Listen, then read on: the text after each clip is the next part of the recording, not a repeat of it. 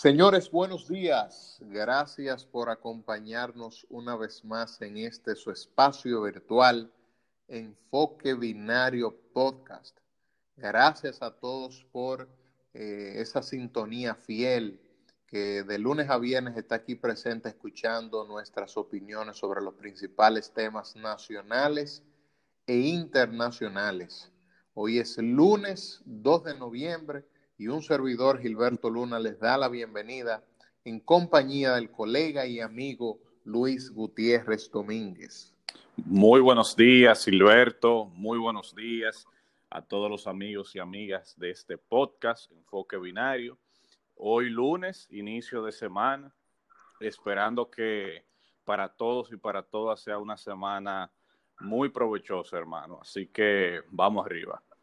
Así es, un penúltimo mes ya del año. Eh, vamos como, como dice el dicho, eh, caña para el ingenio. Oye, vamos, rápido. Yo no sé para ti, hermano, pero para mí e, esto sí se fue rápido. Porque para mí eh, lo de la pandemia fue, fue antes de ayer. Sí, sí, sí. sí. el toque de queda y eso, para mí eso fue... Pero nada, así es la vida, mi hermano. Bueno, vamos de inmediato, eh, Luis, con el informe o resumen informativo de los principales acontecimientos. En el ámbito internacional, eh, no podemos dejar de resaltar que mañana concluye ya, tiene límite el, proceso electoral, eh, el proceso político que ha venido viviendo los Estados Unidos. Eh, en la contienda hacia el camino a la Casa Blanca, la contienda presidencial entre el actual presidente Donald Trump y el candidato por el Partido Republicano, Joe Biden. Demócrata. Por el Partido Demócrata, Joe Biden. Eh, señores, la recta final, eh, el día de ayer hubo importantes o grandes manifestaciones políticas del candidato republicano Donald Trump eh, quien estuvo presente en cerca de cinco estados. Eh, parece que ha tenido que arreciar en los últimos días y empezar a correr ante la popularidad que exhibe Joe Biden en los sondeos y en las encuestas realizadas en los últimos días. Por ejemplo, entre los latinos, según algunas publicaciones que se hicieron el día de ayer, cerca del 70% está con el presidente Joe Biden pero vamos a esperar, señores, mañana eh, en la nochecita a ver si tenemos unos resultados eh, más formales, más específicos eh, y ver finalmente en qué va a parar una de las principales democracias del mundo, los Estados Unidos. En el ámbito nacional, señores, llegó la hora de sustituir las aulas por las pantallas el día de hoy, Luis, inicia eh, formalmente lo que es el año escolar que se va a estar realizando básicamente de manera eh, no presencial, en algunos casos a través de eh, la vía virtual, es decir, a través de, de laptops, computadoras, tablets y en otros casos a través de la radio y de la televisión en distintos horarios y para los diferentes niveles eh, que tienen lugar en el sistema educativo de la República Dominicana. Hay mucha incertidumbre sobre este tema, hay muchas tareas pendientes, hay docentes que sin haber iniciado formalmente el proceso con los estudiantes eh, dicen estar fatigados en este proceso que han tenido de formación. Eh, se habla mucho también de la brecha virtual, de, la brecha educativa entre los hogares que van a, lo que es el sector eh, público y de por sí lo que es el sector privado, que ya hace un tiempo que inició de manera virtual y en algunos casos eh, semipresencial. hay mucho ruido con algunas cancelaciones que se han producido en el Ministerio de Educación. Eh, algunos padres y tutores señalan que no han tenido un, un, adiestramiento de cómo va a ser el proceso para el acompañamiento que cada uno de ellos deben de hacer eh, con sus hijos. Eh, señores, vamos a apostar a que este proceso al que el gobierno dominicano, al que el ministro de Educación está empeñando todo, poniendo todos los recursos que sean necesarios, incluso con ayuda de organismos internacionales, a los fines de que no se pierda este año escolar que ha sufrido eh, grandes embastes como otros sectores por el tema de la pandemia. Esperemos que esto sea un éxito y que en la medida en que pasen los días, eh, en vez de, de, nosotros escuchar críticas, de escuchar limitaciones que vienen sufriendo los estudiantes, ojalá que ese sea un proceso positivo eh, que permita que ese 4% que este país viene invirtiendo en el sistema de educación se traduzca en una mejoría de la calidad de la enseñanza en la República Dominicana. Eh, ayer el gobierno eh, anunció algo muy positivo y es que busca garantizar la producción de leche a nivel nacional. Ustedes saben que desde hace días se viene hablando mucho de escasez en algunos productos, de incremento de precios. Eh, la leche es un tema que durante muchos años aquí en la República Dominicana, eh, teniendo nosotros tierras para hacer eh, o para suplir en, la totalidad de la demanda nacional, sin embargo, nosotros somos un país que vivimos eh, trayendo leche del exterior. Y eso es algo que hay que corregir, eso va en detrimento del productor dominicano. Y qué bueno que el gobierno tenga esa intención de mejorar eh, la producción de leche a nivel nacional, que en, en, gran parte de los casos, según con, algunos, con algunas personas que pertenecen a ese sector, en conversaciones privadas que he sostenido con ellos, señalan que el problema en gran medida viene dado por el contrabando eh, de leche que viene eh, de Haití a través de la frontera sin ningún tipo de eh, regulaciones, sin pagar impuestos y demás. Aquí en Santiago, varias, varias organizaciones han denunciado el estado de detrimento en que se encuentra el Palacio Consistorial de aquí, del Centro Histórico de Santiago, el profesor Edwin Espinal, nuestro profesor en la universidad, colega en el ejercicio del derecho, a quien aprovechamos para enviarle un caluroso y afectivo saludo desde este espacio, se ha hecho eco de cómo eh, una filtración en el Palacio Consistorial está afectando de manera importante lo que es la estructura de este edificio, pero que además esto ya ha empezado a impactar en lo que es la, alfombra roja de este palacio consistorial. Y esas filtraciones vienen ocurriendo en otras importantes infraestructuras de la ciudad, como por ejemplo en el teatro, en el, teatro, el Gran Teatro del Cibao, pero también en el monumento, incluso afectando eh, lo que es una obra de Zanetti, que está ahí eh, hecha en honor a la mujer y se está viendo seriamente afectada por las filtraciones que hay en la pared sobre la cual está puesta esa obra. Y en ese sentido han hecho un llamado importante al Ministerio de Cultura a los fines de que tome cartas en el asunto. Eh, nosotros nos hacemos eco de ese llamado y ojalá que sí, porque el patrimonio eh, cultural de la ciudad tenemos que preservarlo. El día de ayer, una noticia que a mí me pareció impactante y es que San Cristóbal eh, apareció un bebé abandonado en un tanque de basura, eh, supuestamente abandonado por sus padres. Yo digo que ese bebé no tenía padres, porque dudo mucho que un papá y una mamá eh, se presten lamentablemente a ese tipo de situaciones. Afortunadamente la criatura está totalmente a salvo, totalmente bien eh, luego de que unos vecinos que se percataron de la situación eh, le dieran partida, llamaran al 911.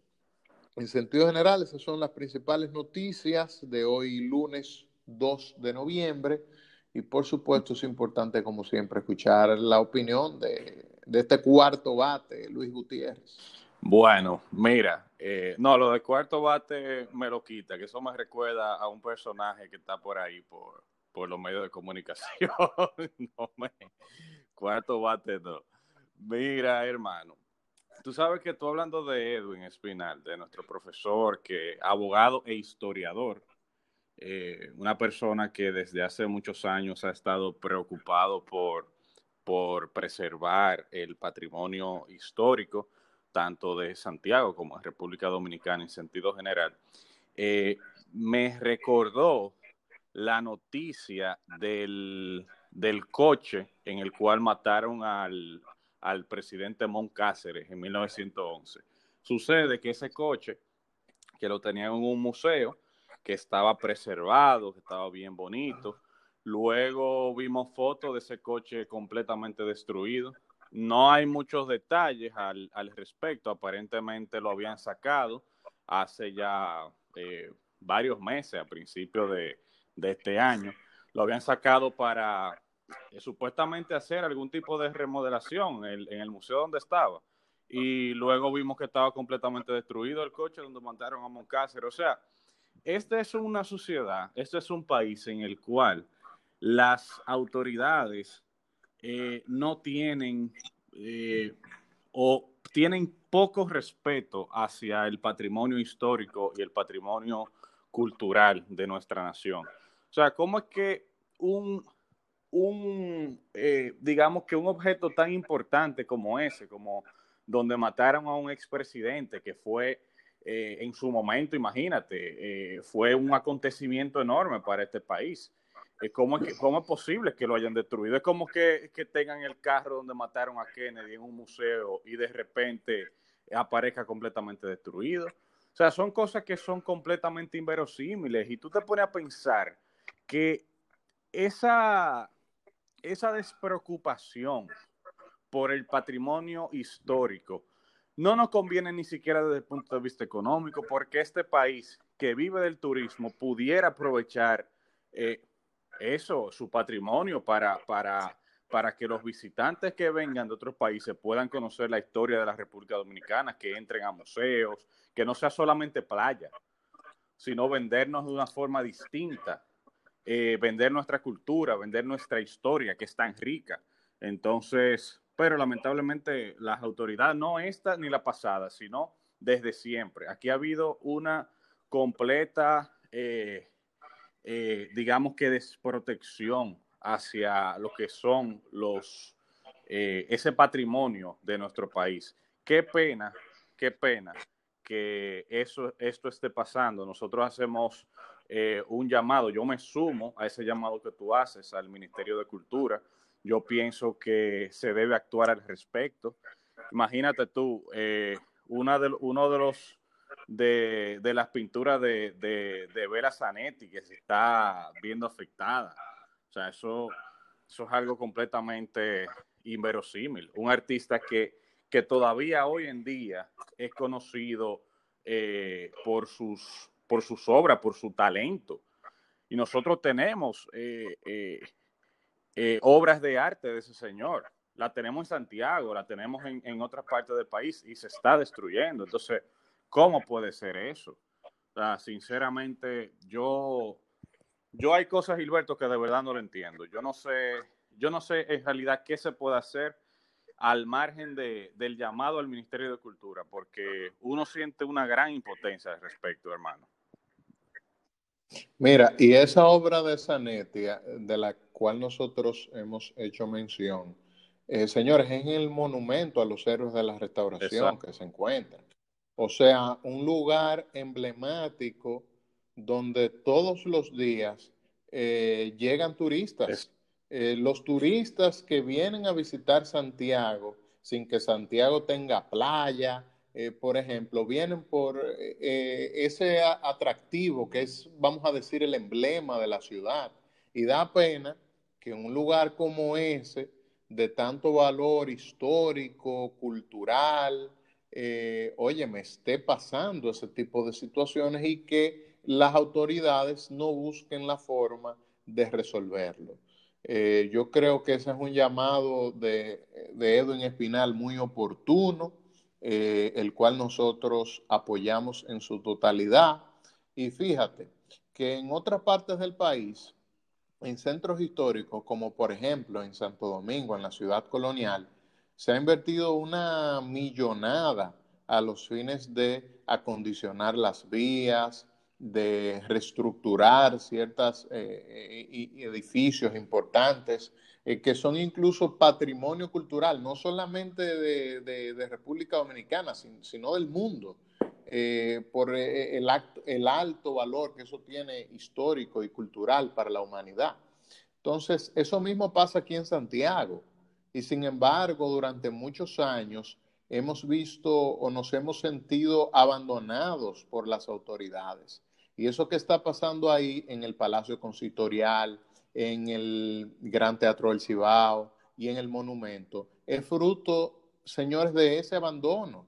Usted se va al centro histórico de la ciudad de Santiago, que es donde eh, eh, funciona de alguna manera un importante centro comercial de distribución, compra y venta de todo tipo de, mercancías, al cual acuden ciudadanos de toda la provincia.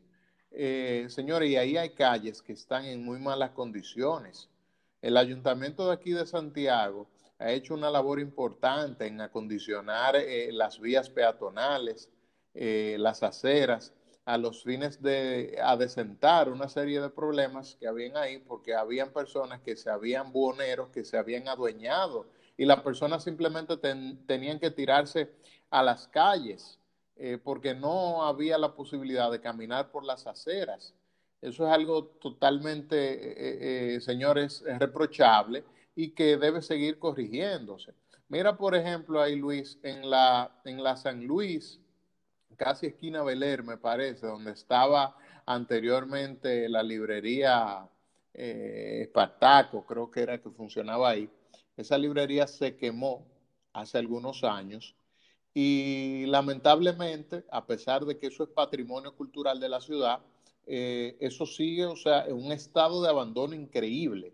Eso se ha convertido ahí en un basudero público, en un nido de ratas, que lo único que hace es que se proliferen plagas y enfermedades. Yo pasé por ahí, eh, me vi tentado a, tomar unas fotografías que me comprometo a compartir por la cuenta de Enfoque Binario para que la gente entienda el nivel de deterioro y abandono eh, que sufre ese, ese solar ubicado en el mismo centro histórico donde diario pasan personas eh, que pueden verse afectadas por los escombros que hay ahí eh, pero señores, también eso da una muy mala imagen a la ciudad. Al turista que va a ese centro económico importante, comercial del centro de la ciudad, y se topa, esa es la cara que le estamos vendiendo al turista. Pero, ¿y el hotel? No puede ser, eso tiene que cambiar. ¿Cómo se llama el hotel famosísimo que, que, bueno, que ya hace muchos años que dejó de funcionar, pero que es patrimonio histórico? Hotel Mercedes, ¿no? ¿Qué se llama? El, Oye, eso el hotel Mercedes que está ubicado ahí. En la eso está abandonado completamente. Señores, y, y y mira una cosa. Eh, esto no es un asunto de, de, de que, ¿cómo se dice? De, de orgullo de, por de, de donde uno es, ni mucho menos. O sea, vamos a tratar de dejar eso al margen. Pero señores, Santiago, Santiago, Santiago. O sea, Santiago es la segunda ciudad muy importante del país. Eh, aporta muchísimo al PIB del país entonces el gobierno central debería tratar de invertir más en Santiago también. Debería tratar de, porque no es un asunto de ayuntamiento nada más, es un asunto también del gobierno central que tiene que intervenir en aras de, preservar el patrimonio de Santiago y de que Santiago y, de darle a Santiago lo que Santiago realmente se merece. Adiós, pero ven acá, incluso históricamente, señores, Santiago la cuna de la restauración, de, de, la restauración de la República, ahí fue, ahí fue que inició todo. O sea, ¿cómo es posible, cómo es posible que, una ciudad tan importante desde el punto de vista económico, desde el punto de vista histórico, desde el punto de vista incluso político, esté en esas condiciones? O sea, si no fuera por el sector privado, Gilberto, por la cantidad de, de torres que están haciendo, de supermercados, de plazas comerciales, Santiago fuera eh, un, eh, un pueblo más de República Dominicana. O sea, es, eh, es, por el sector privado que Santiago está, se está desarrollando, pero no por el gobierno central. El gobierno central no está invirtiendo en Chile. Eso, eso, eso hay que decirlo. El gobierno central no está invirtiendo en Santiago. Entonces, oye, ya esa, esa situación realmente indigna a uno y hay que buscar la forma de, revertir eso. Realmente eh, eso, mi comentario a modo de desahogo, en cierto modo también, eh, no sé qué tú crees. Bueno, ya lamentablemente estamos llegando al final, pero con respecto a ese tema de que el gobierno central no invierte lo suficiente, eh, yo quisiera saber qué tú piensas al respecto. Mira, yo estoy totalmente de acuerdo contigo. Esa es una demanda que viene haciendo eh, Santiago, eh, varias organizaciones de, de, la ciudad y de la provincia que tienen que ver con el desarrollo integral eh, de Santiago. Se han manifestado en varias ocasiones empresarios de zonas francas, empresarios de diferentes sectores del comercio en la República Dominicana eh, se han manifestado en que el, importante aporte que hace Santiago eh, a la economía nacional no se ve retribuido en igual proporción en obras de infraestructura que mejoren la calidad de vida del ciudadano, que le den una nueva imagen a la ciudad. Entonces, señores, cuando la ciudadanía lo dice, cuando el empresariado lo dice, cuando los líderes políticos también lo dicen, algo de razón debe tener ahí. Entonces, ojalá que el gobierno de Luis Abinader, que es un gobierno eh, nuevo, que vino aquí, eh, esa fue una de las primeras visitas que hizo el gobierno a Santiago luego de haber tomado posesión. Se pasó despachando importantes asuntos todo un fin de semana desde la ciudad de Santiago de los Caballeros. Ojalá que cumpla con las promesas de inversión y, por supuesto, que ponga atención en ese llamado importante a los fines de preservar el patrimonio histórico y cultural de la ciudad de Santiago. Así es, suscribo completamente lo que has manifestado y realmente esperamos que, que así sea, hermano.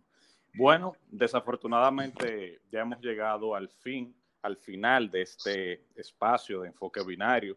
Recuerden a los amigos y amigas que nos escuchen que si les gusta el contenido del programa, que lo compartan a través de sus redes sociales.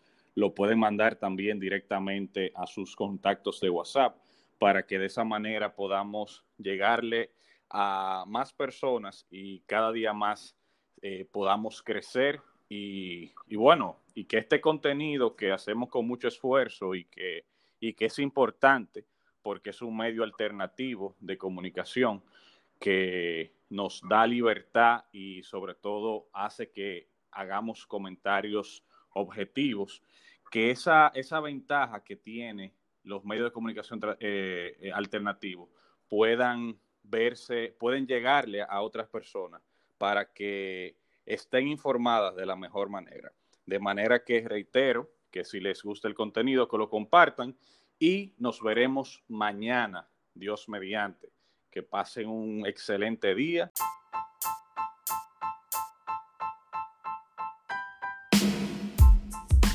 Enfoque Binario, un espacio destinado al análisis de los principales temas nacionales e internacionales que impactan directamente en la sociedad dominicana.